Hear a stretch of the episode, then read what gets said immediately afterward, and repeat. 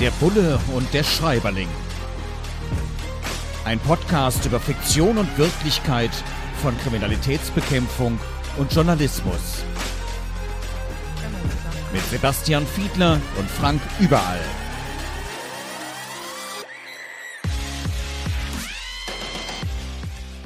Herzlich willkommen zu einer neuen Ausgabe von Der Bulle und der Schreiberling. Heute beschäftigen wir uns mit dem Buch Die App von Arno Strobel. Und da geht es um eben eine App, die uns das Leben erleichtern soll, die das ganze Haus im Griff hat.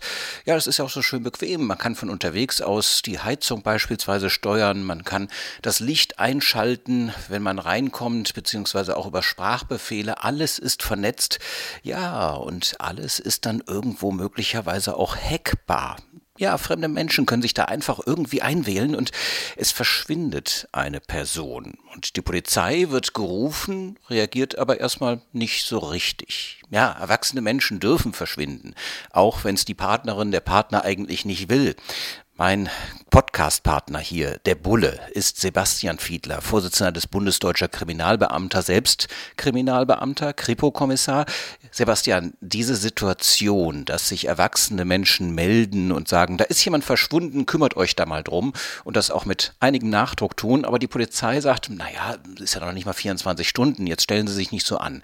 In vermissten Fällen passiert das tatsächlich? Kommt ihr da manchmal mit Leuten in Berührung, die völlig verzweifelt sind? Sind und wo eigentlich nicht so richtig geholfen werden kann? Ja, Frank, diese Fälle gibt es auf jeden Fall und die gibt es erst recht bei Erwachsenen, weil wir natürlich uns jetzt nicht nur einfach stoisch anschauen, wie lange ist jetzt jemand schon verschwunden, sondern natürlich gucken wir uns so die Gesamtumstände an und versuchen dann herauszubekommen, ist es jetzt möglicherweise tatsächlich ein Fall, bei dem Leib und Leben bedroht ist, der abgängigen Person. Denken wir mal an erwachsene Menschen, die in einem sehr, sehr hohen Alter sind und vielleicht auch schon etwas geistig verwirrt sind und aus einem Altenheim vielleicht abgängig sind. Dann äh, machen wir uns natürlich relativ schnell auf den Weg und das allemal zum Beispiel in den Wintermonaten.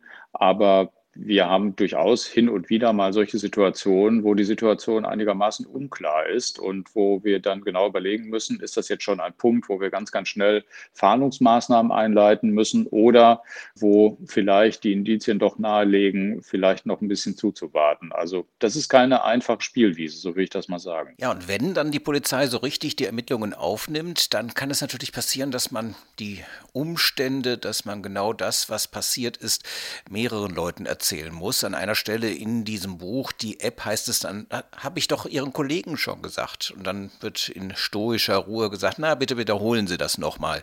Diese ständigen Wiederholungen, gerade bei Leuten, die natürlich emotional extrem unter Druck stehen, sich Sorgen machen, ja Angst haben, diese ständigen Wiederholungen, ist das im Alltagsgeschäft tatsächlich so? Solche Situationen gibt es auf jeden Fall, aber ich würde jetzt nicht sagen, dass man wirklich fünf, sechs Mal die Dinge wiederholen muss. Es gibt zum Beispiel die Situation, dass wenn du irgendwo eine Anzeige erstattest und würdest zum Beispiel auf die Wache kommen oder du würdest sie sogar irgendwo online erstatten, dass du dann noch einmal zur Vernehmung gebeten werden würdest, zur Zeugenvernehmung. Und dort würde eine Kollegin oder ein Kollege dich noch einmal genau detailliert befragen und würde versuchen, deine Erinnerung ein wenig zu kitzeln, um noch mehr Details zutage zu befördern, um diesen gesamten Sachverhalt vielleicht noch ein bisschen aufzuhellen. Das ist eine Situation, wo es zu Doppelungen kommen kann.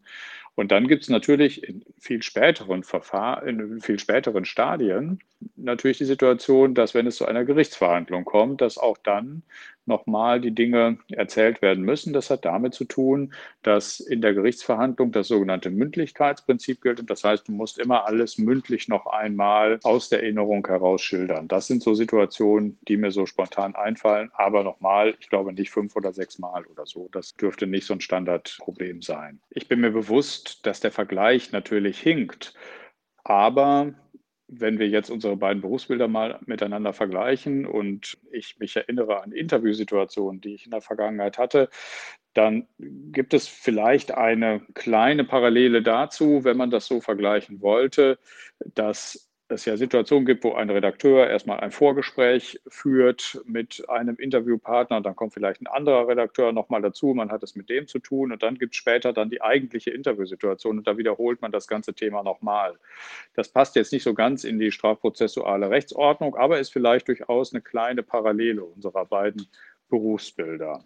Ja, apropos Berufsbilder, mir ist eine Szene aufgefallen hier, die mich ein bisschen auch an unsere Themenfelder erinnert. Und zwar geht es da um einen Journalisten, bei dem die Familie so im Nachhinein feststellt, dass sie gar nicht so richtig wusste, an welchem Fall er so gerade arbeitete, sondern sie konnte das nur ein bisschen mutmaßen. Und das erinnert mich natürlich an Berufsfelder, die ich, naja, nicht unmittelbar immer äh, hatte, nur einen, einen ganz kleinen Zeitpunkt mal, wo es mal um Überschneidung in der organisierten Kriminalität ging und ich dann relativ schnell gehalten war, dann auch meine eigenen Daten so ein bisschen zu schützen.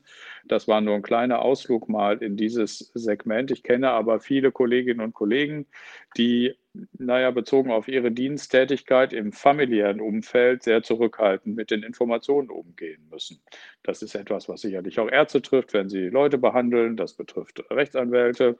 Aber meine Frage ist, wie hast du so etwas äh, auch schon mal erlebt? Hast du schon mal so heikle Fälle gehabt, in denen du recherchiert hast, dass du vielleicht sogar auch Angst hattest, dass was nach außen dringt oder dass es vielleicht sogar gefährlich war und du im privaten Umfeld auch nicht wirklich gesagt hast, woran du arbeitest oder sogar was anderes erzählt hast? Ja klar, da muss man ziemlich vorsichtig sein, wenn man beispielsweise, wie ich in den vergangenen Jahren, über Korruption berichtet, über Rechtsextremismus, über Salafisten oder über das Bundesamt für Verfassungsschutz. Ich berichte ja für den WDR überwiegend als freier Journalist aus Köln und da habe ich immer mal wieder Situationen gehabt, wo man sich mit Informantinnen, mit Informanten treffen muss. Da nimmt man dann auch kein Handy mit, denn aus den modernen Smartphones kann man ja nicht so ohne weiteres einfach mal den Akku rausnehmen. Und wenn man das Handy einfach nur ausmacht, das nützt eigentlich gar nichts. Man kann noch geortet werden. Ja, mit ein paar technischen Tricks können Profis das sogar hinbekommen, dass man quasi das Handy dann immer noch als Abhörgerät nutzt. Und insofern sind das dann Treffen, wo man beispielsweise irgendwo im Park spazieren geht, ganz bewusst ohne Handy und natürlich niemandem erzählt, mit wem man sich da trifft und aus welchem Grund. Das ist dann Selbstschutz, Schutz der Informantin, des Informanten, ja, und und auch Schutz der Familie und der Freunde. Und insofern ist mein Privatleben in der Öffentlichkeit in der Tat ziemlich, ja, ich will nicht sagen versteckt, aber letzten Endes habe ich kein großes Interesse daran, dass sich das vermischt, gerade wenn man eben in so problematischen Bereichen unterwegs ist. Da muss man also vorsichtig sein. Und wenn man das relativ lange macht, naja, da muss natürlich schon auch irgendwo ein Vertrauensverhältnis da sein, weil man eben manchmal nicht sagen kann, wohin man geht. Apropos, wenn man das lange macht, an einer Stelle in diesem Buch von Arno Strobel, die App, wird darüber berichtet, dass ein Kollege von dir sozusagen, ein imaginärer Kollege, ziemlich bärbeißig sei, weil er eben schon so lange dabei ist, lange Dienstzeit hat. Macht lange Dienstzeit bei der Kriminalpolizei bärbeißig? Bist du es vielleicht selbst? Ja, ich, ich gehe zwar jetzt auch auf 30 Jahre Dienstzeit zu, aber ich hoffe nicht, dass ich zu diesen Kalibern gehöre, die von anderen als bärbeißig bezeichnet werden. Ich kenne aber tatsächlich solche Charaktere. Ich würde allerdings nicht sagen, dass sie jetzt so weit verbreitet sind, wie man das vielleicht sich aus Krimis oder so, so vorstellt, weil es ja da durchaus den ein oder anderen Charakter gibt, den man vielleicht jetzt so vor Augen haben könnte. Also ich kenne einzelne Kollegen, von denen ich sagen würde, Mensch, die Beschreibung, die passt aber wirklich echt auf die. Das sind so Unikate, so Originale. Manche von denen sind tatsächlich in der Zwischenzeit auch schon in Pension gegangen. Aber dass es jetzt jeder Dritte bei der Kriminalpolizei wäre, der in der gleichen Alterskohorte wäre, das würde ich tatsächlich nicht so sehen. Nee. Der Bulle und der Schreiberling, unser Podcast, wo wir Krimi-Literatur auf ihren Realitätsgehalt, was unsere Berufsbilder angeht, prüfen. Und diesmal haben wir uns vorgenommen, Arno Strobel mit Die App. In diesem Buch heißt es dann unter anderem auch, dass in einem Polizeipräsidium der Schreibtisch der Kriminalpolizei des Polizisten, der Polizistin ziemlich überladen ist. So groß wie das Schlafzimmer eines der Protagonisten, also nicht besonders groß dieses Büro, und ganz viele Akten und Dokumente überladen auf den Schreibtischen, die Schreibtische irgendwie auf der Stirnseite zusammengestellt, also alles ziemlich eng. Ist das die Realität, Sebastian, oder habt ihr anständige, mit modernsten Computern ausgerüstete Büros in den Polizeidienststellen? Also erstmal muss man sicherlich sagen, dass das Bild der vollen Büros und der vollen Schreibtische, bei denen sich die Tischplatten biegen, natürlich ein sehr realitätsnahes ist, wenn man zumindest dieses Bild dafür nimmt, wie hoch die Arbeitsbelastung denn so ist. Also das heißt, wie viele Vorgänge jemand zu bearbeiten hat, wie viele Spuren er zu bearbeiten hat oder so. Und das ist etwas, das ist eigentlich kein gewerkschaftliches Thema mehr, schon längst nicht, sondern das streitet kaum ein Innenminister derzeit in den Ländern noch ab, dass die Situation so ist, wie sie ist. Bezogen auf die technische Ausstattung kommt es wirklich drauf an. Also ich kann das nicht so pauschal und allgemein sagen. Unsere Hamburger Kolleginnen und Kollegen haben vor einiger Zeit veröffentlicht, wie desaströs die technische Ausstattung da ist, die Ausstattung mit Datenleitung und ähnlichem. In anderen Bundesländern wurde vergleichsweise viel investiert. Also das hängt sehr, sehr stark davon ab. Man kann nicht so pauschal sagen, dass wir alle hinterm Mond leben. Ganz im Gegenteil. Also es ist in vielen Bereichen recht viel investiert worden. Naja, aber mich nimmt schon insoweit dieses Bild mit. Ich weiß, dass wir in vergangenen Veröffentlichungen tatsächlich solche Bilder auch mal in unserer Verbandszeitschrift veröffentlicht haben und die Aktenberge in den jeweiligen Amtsstuben einmal deutlich gemacht haben. Das ist sehr realitätsnah tatsächlich. Ja, das geht uns als Journalistinnen und Journalisten oft nicht anders. Oft haben wir ja auch mehrere Geschichten, an denen wir gleichzeitig dran sind. Dann kommen wieder ganz aktuelle Nachrichten rein. Und wenn ich mal selbst auf meinen Schreibtisch hier so gucke, äh, ja, hier liegen auch einige Papiere, die noch bearbeitet werden wollen, beziehungsweise auch auf der Festplatte liegen noch einige Dateien, wo ich mich immer mal drum kümmern wollte, immer mal dran recherchieren wollte, aber irgendwie reicht manchmal die Zeit vorne und hinten nicht. Die Arbeitsverdichtung, das erleben wir ja in vielen Berufen und in unseren Gewerkschaften, bei mir mir, dem Deutschen Journalistenverband, bei dir, dem Bund Deutscher Kriminalbeamter, versuchen wir natürlich auch immer, uns einzusetzen für anständige Arbeitsbedingungen. Dazu gehört übrigens auch, dass man sich als Kolleginnen, als Kollegen gut miteinander versteht, kann aber auch manchmal ziemlich in die Hose gehen. Beispielsweise, wenn sich Ermittler streiten. Und das vor den Menschen, mit denen man zu tun hat. Eine solche Stelle wird in Arno Strobel, die App, beschrieben, dass sich zwei Ermittler miteinander streiten und eben eine Bürgerin, ein Bürger das einfach mitbekommt und ja, dass man diesen Streit so nach draußen trägt, dass der erlebbar ist für die Menschen, die der Polizei ja eigentlich vertrauen wollen. Hast du das auch schon mal erlebt? Nee, dazu kann ich tatsächlich überhaupt gar keine eigenen Erfahrungen beisteuern. Und ich habe auch an dieser Passage tatsächlich lange herum überlegt, ob mir nicht doch noch irgendwie eine Situation einfällt. Aber das ist nicht so. Und das liegt vielleicht ein Stück weit daran, dass in der Realität wir einigermaßen viel zu tun haben, wenn wir mit Bürgerinnen und Bürgern in Kontakt treten und eigentlich für solche Nickeligkeiten oder Streitigkeiten untereinander da erstens keine Zeit ist und zum Zweiten das natürlich mega unprofessionell wäre, weil es uns ja von unseren Zielen weiter wegbringt. Denken wir daran, wenn wir jetzt eine Zeugin oder einen Zeugen vernehmen, und dann geht es ja darum, dass wir dessen Erinnerung so ein bisschen anschubsen und aufmerksam zuhören und äh, Nachfragen stellen, das abgleichen mit der Beweissituation, die wir schon haben und so. Das ist ein Beispiel, was deutlich machen soll, dass für solche Streitigkeiten untereinander echt kein Platz ist. Also es mag es irgendwo gegeben haben, aber mir fehlt da jede Erfahrung, Gott sei Dank. Na, ein Glück, die Polizei, dein Freund und Helfer, untereinander offensichtlich auch befreundet. Das ist doch mal eine gute Nachricht. Sebastian, an einer Stelle heißt es dann auch, dass der Browser Tor, der ja sozusagen im Netz die Spuren verwischt bei der Recherche, recht wichtig ist. Und dann wird so ein bisschen die Frage aufgeworfen, ist das denn legal?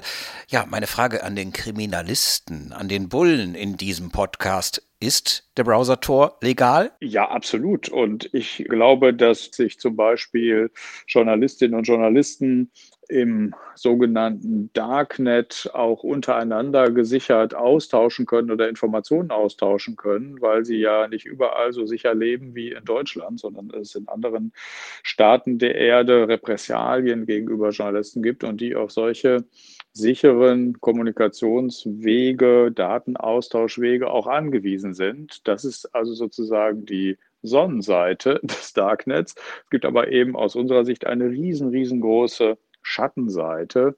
Also alles, was die menschlichen Abgründe so hergeben, kann man dort finden, wird dort gehandelt von geklauten Daten über natürlich Darstellungen, Missbrauchsdarstellungen von sexuellem Missbrauch von Kindern und Waffen, Rauschgift. In der Tat, also alles, was man sich vorstellen kann, kann man dort äh, handeln. Und das hat damit zu tun, dass eben dieser Tor-Browser ermöglicht, äh, dass naja, wenn du dort mit dem hineingehst, sozusagen wie in so einem Zwiebelprinzip, so nach und nach deine Spuren verwischt werden und du dich dadurch vergleichsweise anonym dort bewegen kannst. Das macht uns die Ermittlung unheimlich schwer, es macht sie nicht unmöglich. Wir haben durchaus sehr große Ermittlungserfolge auch gehabt und ganze Plattformen dort lahmlegen können. Aber das ist für uns eine sehr große Ermittlungshürde. Deswegen ist zunächst einmal das Benutzen des Browsers erstmal nicht unter Strafe gestellt oder sowas. Klar, auch wir müssen auf geschützte Kommunikation achten und da kann es dann auch noch mal sein, dass man die Spuren verwischen muss, auch bei der digitalen Kommunikation. Es ist ja erschreckend, wie schnell man auf Mails beispielsweise zugreifen kann. Also wenn man wirklich was Investigatives zu recherchieren hat, gerade auch im internationalen Kontext, bleibt uns nicht viel anderes übrig als sozusagen digitale Selbstverteidigung. Ja, kommen wir noch zu einem weiteren Thema, das angesprochen wird in dem Buch von Arno Strobel, die App, erschienen im Fischer Verlag. Da geht es dann unter anderem auch darum, dass manche Fälle in der kriminalpolizeilichen Arbeit eigentlich so gestaltet sind, dass sie eigentlich wie erdacht klingen. Das ist ein Problem bei Krimis, dass das manchmal auch unrealistisch klingt. Aber ist dir das auch schon mal passiert, dass du in einem Fall aktiv warst als Kriminalmensch, als Kripo-Kommissar und gesagt hast, das ist jetzt eigentlich schlimmer als jede Fantasie, das kann eigentlich gar nicht wahr sein. Und vielleicht hast du sogar ein Beispiel dafür. Ja, ich glaube, man kann schon sagen, dass viele der etwas größeren oder herausragenden Kriminalfälle in ihren Details und in ihren Wendungen teilweise fast noch spannender sind als die Krimis. Also das Leben schreibt tatsächlich durchaus besonders spannende Krimis. In manchen Fällen ist es tatsächlich auch ein bisschen härter, als man die Dinge teilweise in den fiktionalen Darstellungen so wiederfindet. Es gibt da auch zwei Bücher, die eben nicht fiktional sind und deswegen nicht so richtig in unsere Reihe passen. Eins ist von Heinz Sprenger, dem inzwischen leider verstorbenen Mordermittler aus Duisburg, der wahre Schimanski heißt es, ganz interessantes Buch. Und Ingo Thiel, der Mönchengladbacher Mordermittler, hat über die Soko Mirko unter anderem auch mal aufgeschrieben, welche Details des Falles da wirklich super spannend sind. Das lohnt sich tatsächlich, sich damit auseinanderzusetzen. Ich selbst habe ja mein Berufsleben fast ausnahmslos im Bereich der Wirtschaftskriminalität verbracht und deswegen taugt es nicht vielleicht zu diesem Vergleich, wo, wo wir ja häufig über Mordfälle reden. Und dennoch muss ich sagen, dass auch dort Dinge zu sehen gewesen sind, die man sich teilweise nicht vorstellen kann, die teilweise sehr komplexe Zusammenhänge sind. In einem Fall ging es um die Westdeutsche Landesbank und, wenn ich es recht erinnere, 600 Millionen Euro Schaden am Ende durch Zockereien an der Börse und Einflüsse auf die Preisentwicklung, also auf die weltweiten Börsenpreisentwicklung, die wir dort untersucht haben. Das war mir tatsächlich in den Details und in den Hintergründen im Verhalten der Börsenhändler so nicht klar. Wir haben dort Vorläufer dieser jetzt berühmten Cum-Ex-Geschäfte gesehen und wissen ja, wie groß der wahnsinnige Schaden gewesen ist, der dadurch entstanden ist. Und wenn wir alle nur die Zeitungs Berichte über den Fall Wirecard verfolgen, dann glaube ich, kriegt jeder so ein bisschen da ein Gespür dafür, welche spannenden Fälle das Leben tatsächlich auch schreibt. Ja, das Leben schreibt spannende Fälle, aber Autorinnen und Autoren der Bestsellerliteratur in Krimis, die schreiben vielleicht manchmal noch spannendere Geschichten. Wir nehmen uns die spannenden hier vor. Im Podcast Der Bulle und der Schreiberling mit Sebastian Fiedler und Frank Überall. Folgt uns bei Instagram, bei Twitter und bei Facebook. Folgt uns auf den verschiedenen Portalen, wo wir zu finden sind und bleibt uns treu. Alle 14 Tage gibt es eine neue Folge von Der Bulle und der Schreiberling. Danke fürs Zuhören. Der Bulle und der Schreiberling. Ein Podcast über Fiktion und Wirklichkeit von Kriminalitätsbekämpfung und Journalismus. Mit Sebastian Fiedler und Frank Überall.